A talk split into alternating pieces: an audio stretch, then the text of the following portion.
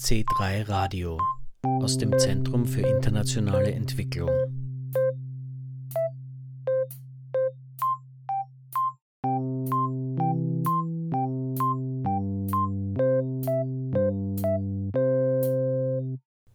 Am 31. Jänner 2023 wurden im C3 Zentrum für internationale Entwicklung zwei Bücher präsentiert.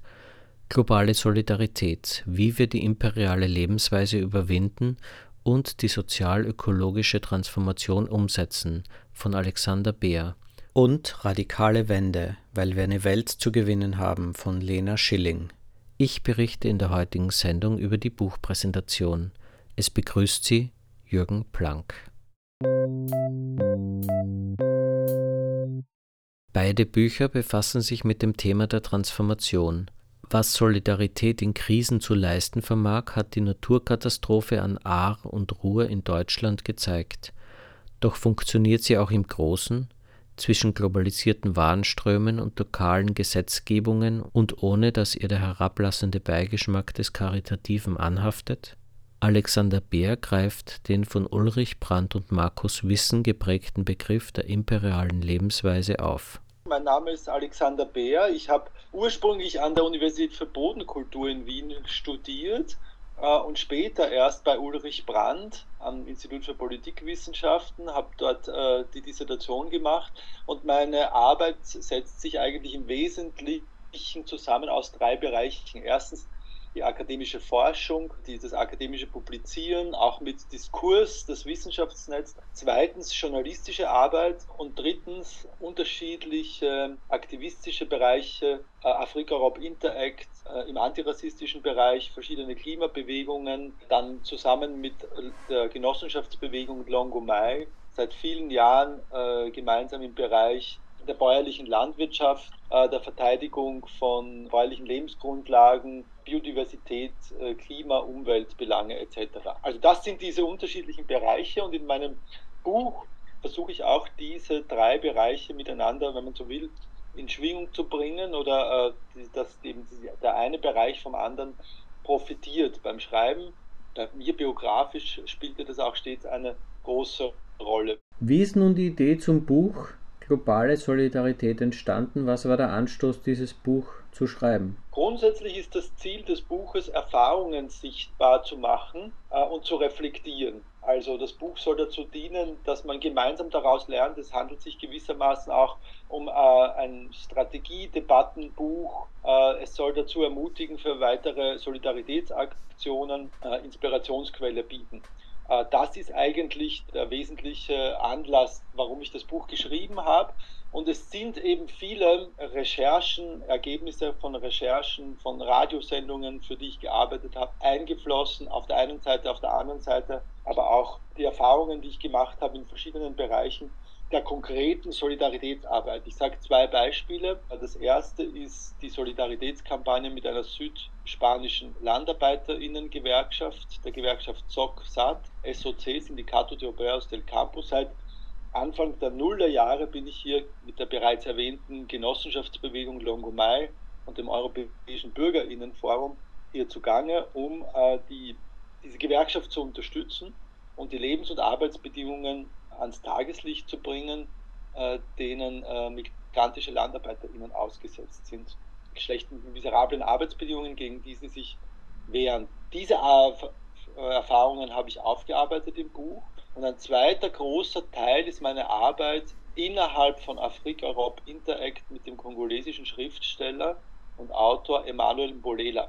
Dessen Buch, Mein Weg vom Kongo nach Europa, habe ich von Französisch auf Deutsch übersetzt und mit ihm viele hundert Lesungen gemacht in äh, vielen verschiedenen Ländern. Das Buch ist auch übersetzt worden in verschiedene Sprachen und wir haben deshalb so viele Lesungen gemacht und sind so viel gereist, um die Themen, über die Emanuel Bolela im Buch spricht, Ausbeutung, Umweltzerstörung, Flucht und Migration aus der Demokratischen Republik Kongo, um das publik zu machen, aber auch um die Organisation die Emanuel Bolela im Exil in Marokko gegründet hat, Mitte der Nullerjahre zu unterstützen, vor allem den Aufbau eines Frauenhauses, eines Schutzhauses für migrantische Frauen in Rabat. Diese Erfahrungen sind in das Buch eingeflossen und die versuche ich auch äh, zu diskutieren. Konkret, also was nützt äh, Solidaritätsarbeit, auf welchen Ebenen ist sie sinnvoll, aber dann auch weg von den äh, konkreten Beispielen hin zu einer eher allgemeineren Ebene, welche Formen globaler Solidarität, welche internationalen Vereinigungen der Solidaritätsarbeit auch in die Geschichte zurückblickend sind für heute sinnvoll und notwendig. Alexander Beers Buch ist in fünf Blöcke gegliedert. Einer steht unter der Überschrift Globale Solidarität gestern und heute. Ich frage den Autor, welche Entwicklungsstränge er sieht.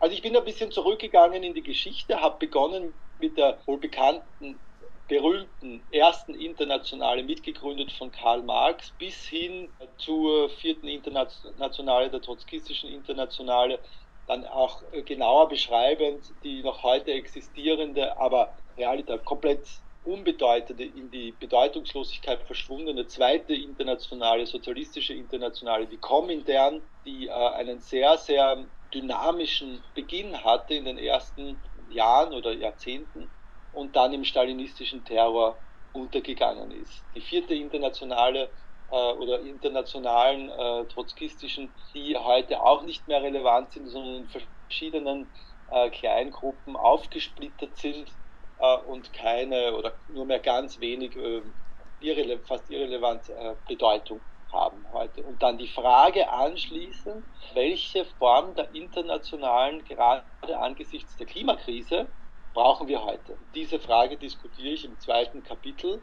Äh, wie kann es gelingen, globale Solidarität neu zu beleben? Ich bin selbst in den globalisierungskritischen äh, Bewegungen äh, Anfang der Nullerjahre sozialisiert. Das war nach der Schule meine Lehrjahre und Lernjahre, wenn man so will. In dieser Zeit, die Sozialforenbewegung, die großen Gipfelproteste. Das waren alles sehr, sehr wichtige Erfahrungen. Damals allerdings äh, mussten wir feststellen, dass dieses Momentum, das damals existierte, nach mehreren Jahren verpufft ist. Also es gab zwar wesentliche Errungenschaften, die die globalisierungskritische Bewegung auf sich verbuchen kann, also die Verhinderung ganz konkret von Freihandelsabkommen, auch noch andere wichtige Errungenschaften, aber im Grunde genommen gab es diesen riesengroßen, wichtigen Bewegungszyklus und nach einigen Jahren ging der wieder runter, weil das meistens so ist. Also man kann einen Bewegungszyklus sozialer Bewegungen nicht auf unbegrenzte Zeit aufrechterhalten. Viele der Forderungen sind verpufft und ähm, wenig konnte umgesetzt werden in, ähm, in bleibende Errungenschaften. Und das ist ein Thema, das mich für das Buch sehr beschäftigt hat. Das heißt, wie kann eine sinnvolle, ich sage solidarische Arbeitsteilung aussehen zwischen Basisbewegungen auf der einen Seite und eher institutionellen AkteurInnen auf der anderen Seite. Als Beispiele diskutiere ich die verschiedenen Ansätze für Lieferkettengesetze auf der einen Seite und das durchaus äh, kontrovers diskutierte Thema des Green New Deal. Das ist das, das, der zweite große Themenblock, dem ich mich widme und wo ich mir die Frage stelle, welche verschiedenen Ansätze von äh, Arbeitsteilung, solidarischer Arbeitsteilung zwischen den radikalen Basisbewegungen, heute auch den Klimabewegungen und den eher institutionellen Akteurinnen, die dann hoffentlich in der Lage sind, diese Forderungen in bleibende Normen und Gesetze einzuschreiben, welche Formen der Arbeitsteilung sind das sinnvoll. Genau das ist ja ein großer Punkt aktuell. Sie sprechen es an. Immer öfter hört man in Diskussionen, die Fridays for Future Leute oder andere junge Aktivistinnen sagen, na wir fordern ja eh, macht's endlich was. Wie kann diese Spanne sozusagen aufgelöst werden? Wie kann dieses Dilemma gelöst werden? Wichtig ist der Druck von unten, der Druck von der Straße. Also das bleibt unsere Aufgabe, diesen Druck aufrechtzuerhalten. Und dann geht es darum, kluge Bündnisse zu finden. Also bei dem bereits vorher erwähnten Diskurs, das Wissenschaftsnetz der Vereinigung von Wissenschaft, Wissenschaftlern, Wissenschaftlerinnen, wo ich auch mitarbeite, da geht es ja darum, dass wir Pressekonferenzen organisieren, Presseaussendungen schreiben. Ganz banales Geschäft sozusagen, da geht es darum, dass es von den Medien übernommen wird. Aber jetzt in den letzten Wochen gab es eine spannende Entwicklung rund um äh, den Ansatz von Scientist Rebellion und anderen ähm, Aktionen, beispielsweise von Reinhard Steurer, von der BOKU, WissenschaftlerInnen, die auch sagen, wir müssen die Aktionen beispielsweise der letzten Generation oder anderer unterstützen. Wir müssen solidarisch ihnen Seite an Seite auf der Straße stehen. Das müssen wir tun, das ist wichtig. Und da gab es ja vor wenigen, äh, wenigen Wochen die Aktion am Praterstern, wo genau dies passiert ist. Also AktivistInnen von der letzten Generation haben den Verkehr blockiert und ca. 40 Wissenschaftler, Wissenschaftlerinnen waren anwesend, haben diesen, diesen Protest und diese Blockaden mit unterstützt. Also, es geht darum, meiner Ansicht nach, weiterhin Druck aufzubauen, auch mit Aktionen des zivilen Ungehorsams, der Blockaden, der friedlichen Sabotage. Es darf niemand, keine Menschen dürfen dabei zu Schaden kommen, das ist wichtig, aber friedliche Sabotage, das halte ich für ganz, ganz zentral.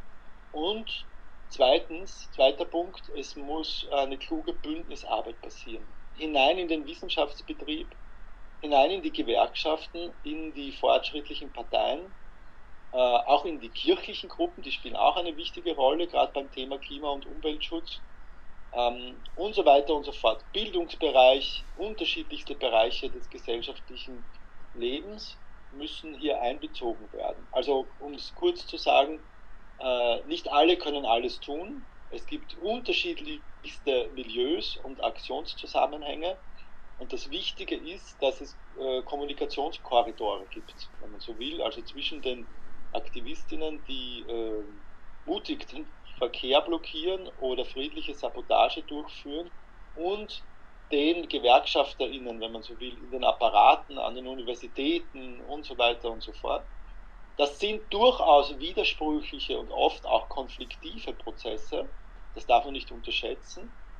Um ein Beispiel zu nennen, ich war in Lützerath vor wenigen Wochen und da wurde offenbar, dass äh, die Politik der Grünen, sei es im Bund oder in den Ländern in Deutschland, nicht mehr für den radikalen Klima, für den Klimaschutz, so wie er notwendig wäre, 1,5 Grad Limit, äh, geeignet ist. Da ist ein Bruch entstanden zwischen der Klimabewegung Lützerath und den Grünen. Das heißt, diese Formen der solidarischen Arbeitsteilung die klappen nicht immer, aber das ist nicht ein Grund, um das nicht immer wieder von neuem äh, zu versuchen und darüber nachzudenken, wie diese Formen der Arbeitsteilung aussehen können.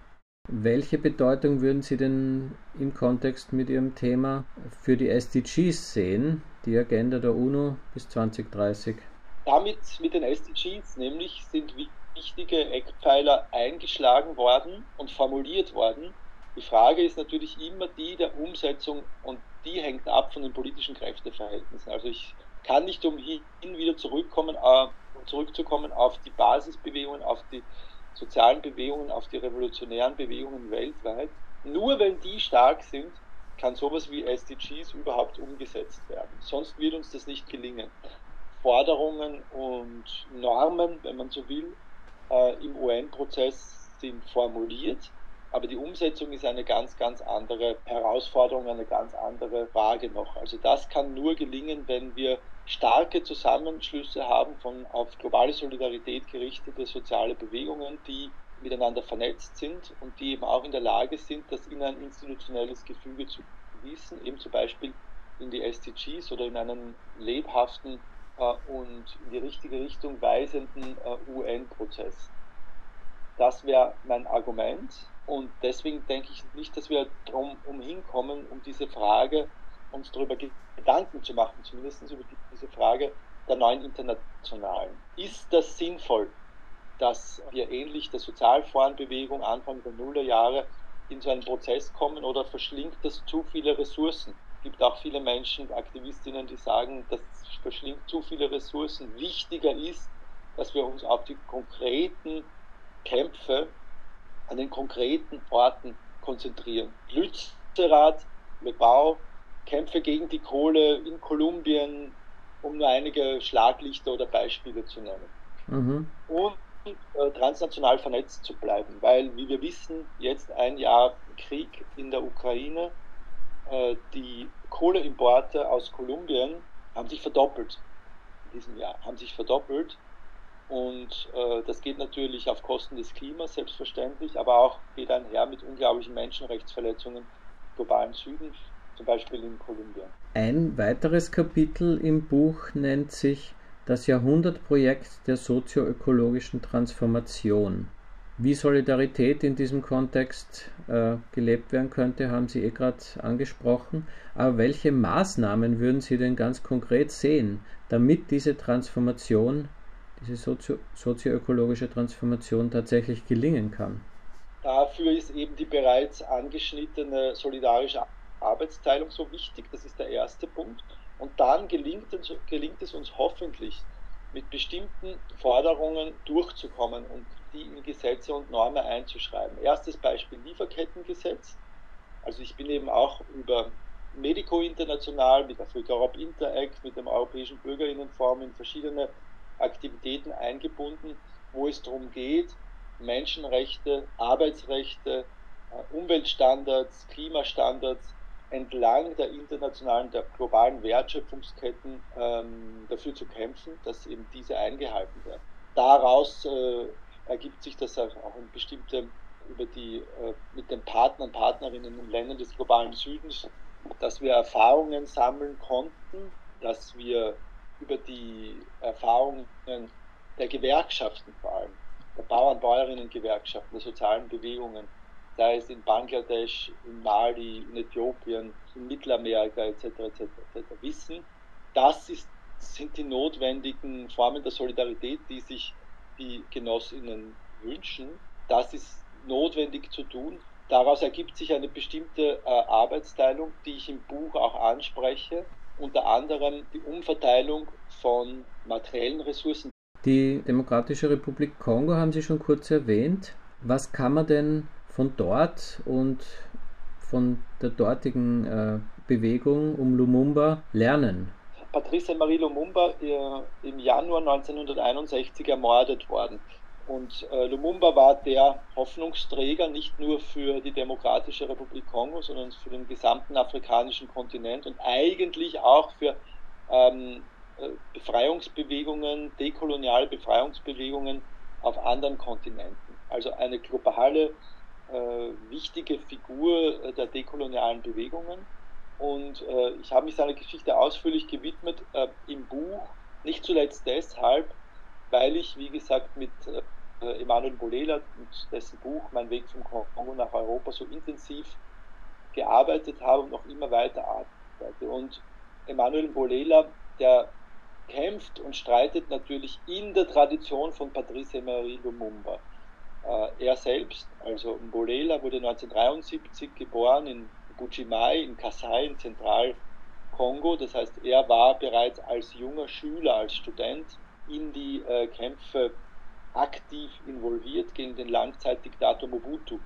Und Mobutu hat äh, die Ermordung von Lumumba damals mit veranlasst, organisiert mit den belgischen äh, Kolonialmächten, mit den belgischen Militärs US-amerikanischen Geheimdienst. Das heißt, in dieser Tradition äh, kämpft Emanuel Bolela und innerhalb des äh, Netzwerks Afrika Europe Interact, in dem ich eben auch aktiv bin. Deshalb spielt das eine große Rolle. Ich denke, dass das sehr, sehr wichtig ist, das aktive Andenken an solche Persönlichkeiten wie äh, Lumumba aufrechtzuerhalten die Geschichte zu studieren, ähm, zu begreifen, welche wichtige Rolle sie gespielt haben und welche Brutalität die Kolonialmacht ausgeübt hat zu diesem Zeitpunkt, Anfang der 60er Jahre, als dieser Entkolonialisierungsprozess ja gerade erst losging äh, und welche Auswirkungen aber auch bis heute dieser neokoloniale Zugriff hat.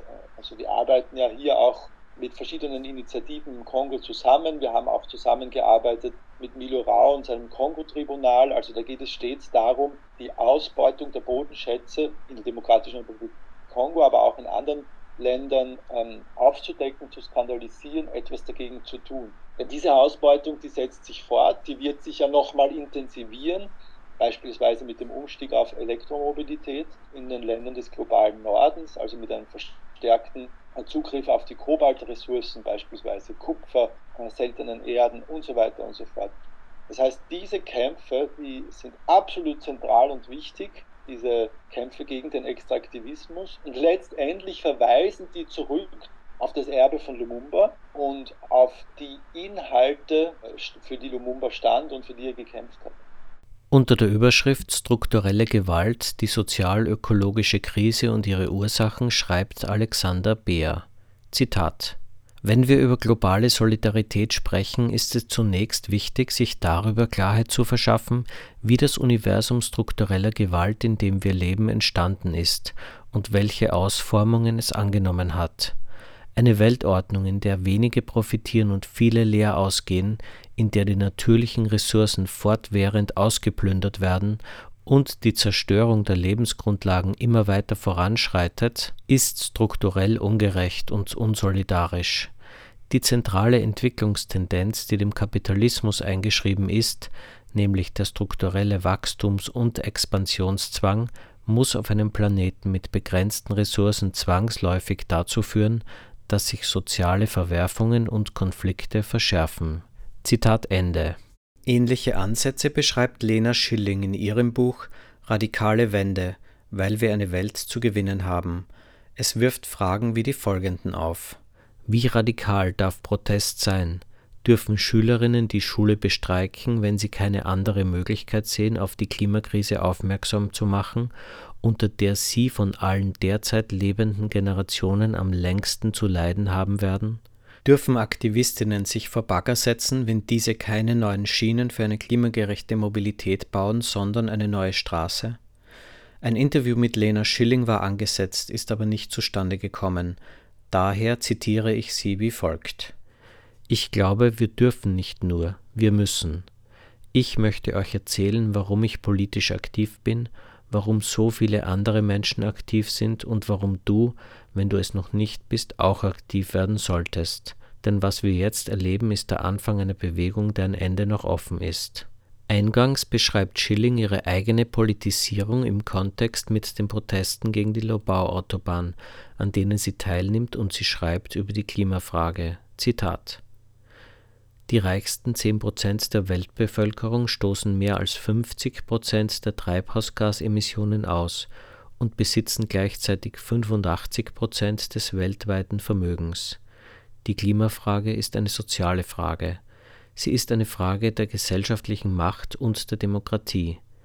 Die Menschen, die am wenigsten zur Klimakrise beitragen, sind gleichzeitig diejenigen, die am meisten unter deren Konsequenzen leiden werden.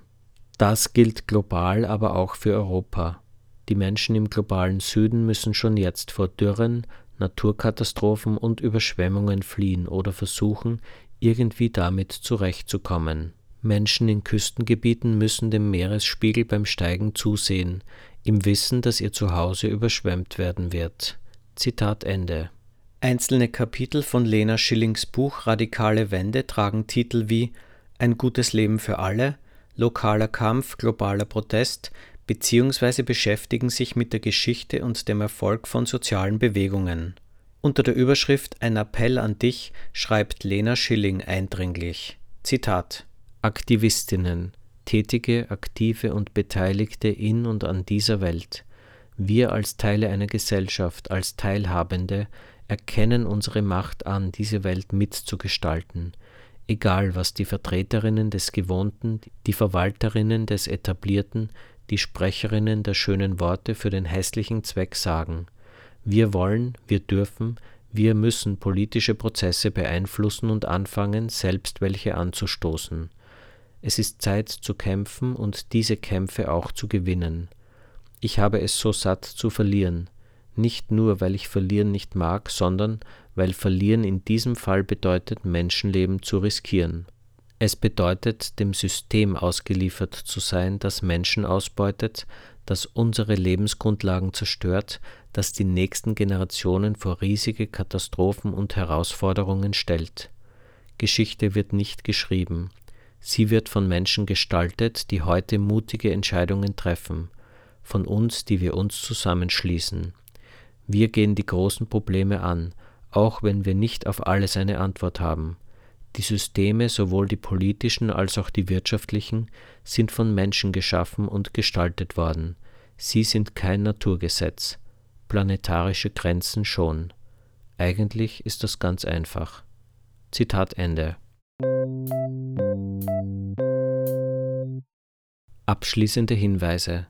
Das Buch Globale Solidarität Wie wir die imperiale Lebensweise überwinden und die sozial-ökologische Transformation umsetzen von Alexander Beer ist im Ökom Verlag erschienen. Siehe www.ökom.de Lena Schillings Buch Radikale Wende, weil wir eine Welt zu gewinnen haben, wurde vom Amalthea Verlag veröffentlicht. Siehe www.amalthea.at Wer zu Themen wie solidarisches Handeln, Umweltzerstörung, Nord-Süd-Beziehungen recherchieren möchte, kann dafür die C3-Bibliothek nutzen. Beide heute vorgestellten Bücher können in der C3-Bibliothek ausgehoben werden. Informationen zu allen Angeboten im C3 gibt es auf www.zentrum3.at. Ein Veranstaltungshinweis. Am 21. März findet im C3 ab 18 Uhr die Podiumsdiskussion Diversität im Feminismus statt. C3 Radio gibt es wieder in einem Monat auf Radio Orange 94.0 bzw. ständig auf Spotify. Folgen Sie bitte C3 Radio und der ÖFSE auf Facebook. Auf Wiederhören sagt Jürgen Planck.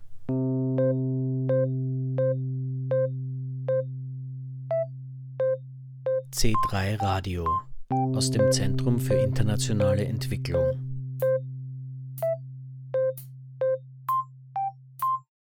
Mit den Organisationen Baobab, Frauensolidarität, Mattersburger Kreis, ÖFSE und Paulo Freire Zentrum. Weitere Informationen und Podcast auf www.zentrum3.at.